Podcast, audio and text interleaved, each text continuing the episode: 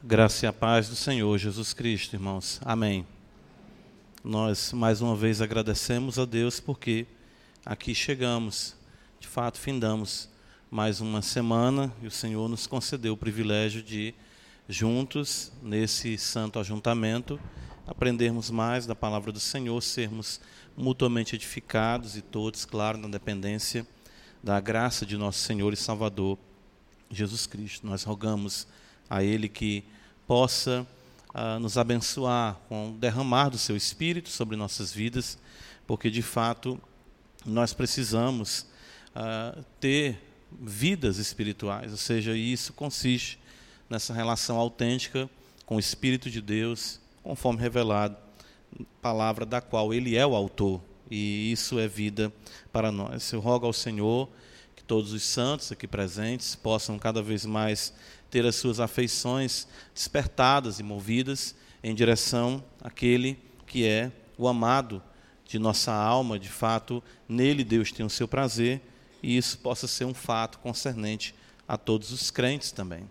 E é isso que nós buscamos: conhecer a Cristo, prosseguir em conhecê-lo, amá-lo cada vez mais, e nesse, uh, nesse crescimento, nesse desenvolvimento, possamos cada dia ser assemelhados a Ele para a glória do nosso Deus. Em Jesus Cristo, assim nós suplicamos a Deus. Amém. Quero convidá-los a abrirem comigo suas Bíblias no livro do profeta Malaquias, capítulo 3.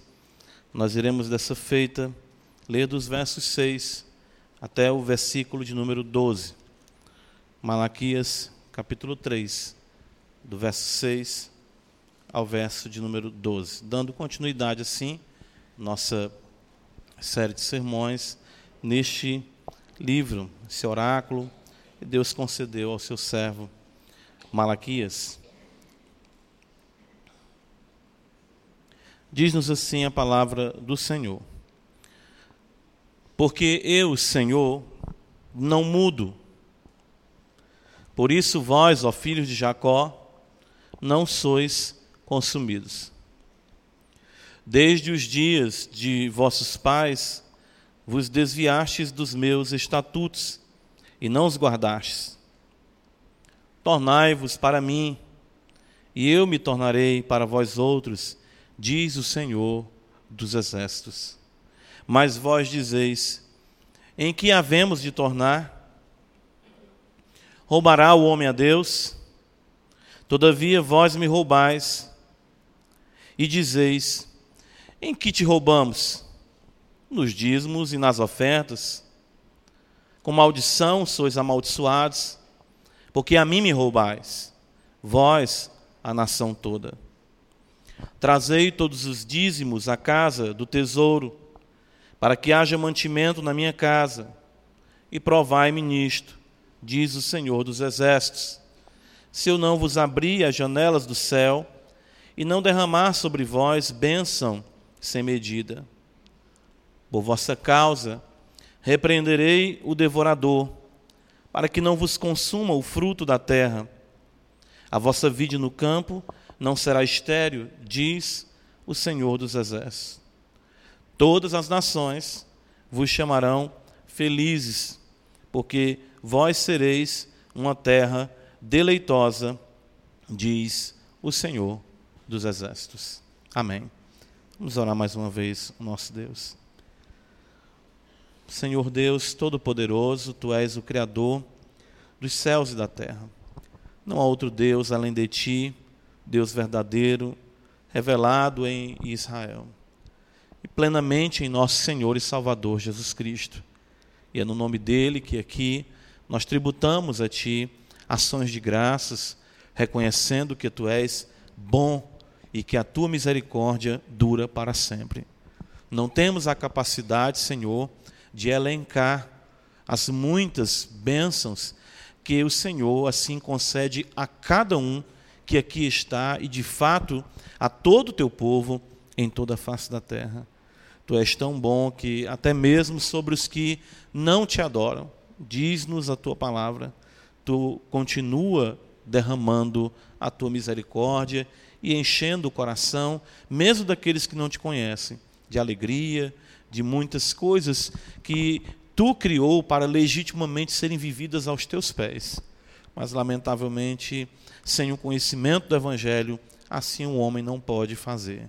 Mas te louvamos, Senhor, porque tu nos comprou para ti e tu atingiu o nosso peito com esta luz gloriosa do Evangelho, conhecimento de ti na face do Senhor Jesus Cristo.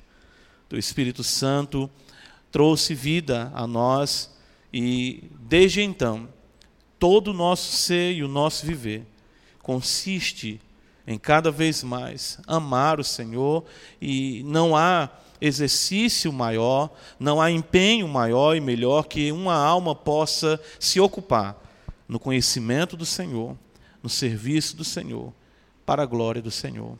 Nós te louvamos pela igreja, porque a cada um que aqui está o Senhor, os que te pertencem, foram trazidos até aqui para formarem a gloriosa realidade do corpo de nosso Senhor e Salvador Jesus Cristo sendo tu nossa cabeça. Nós queremos essa noite ser sermos guiados por ti, conduzidos por ti, nutridos por ti, purificados por ti, cada vez mais, Senhor, vivendo em conformidade com a tua santa lei possa haver em nosso ser uma verdadeira desintoxicação. Tudo aquilo que é contrário à tua palavra, todo pensamento altivo que não reflete a mente do teu amado filho, Senhor, possa ser erradicado do nosso coração. E, Senhor, se há em nós algum caminho mau, como orou o salmista, nós oramos, guia-nos pelo caminho eterno e ajuda-nos para que de forma nenhuma venhamos a flertar, venhamos a dar condições para que as paixões se assenhore de nós, ou possam, Senhor, assim nos enganar. Mas sejam nossas vidas, de fato, um tributo a Ti. Nos ajuda, Pai. Ouve a nossa oração e que essa noite sejamos mais uma vez instruídos por Ti. É o que te oramos em Cristo Jesus, o Rei da Glória. Amém.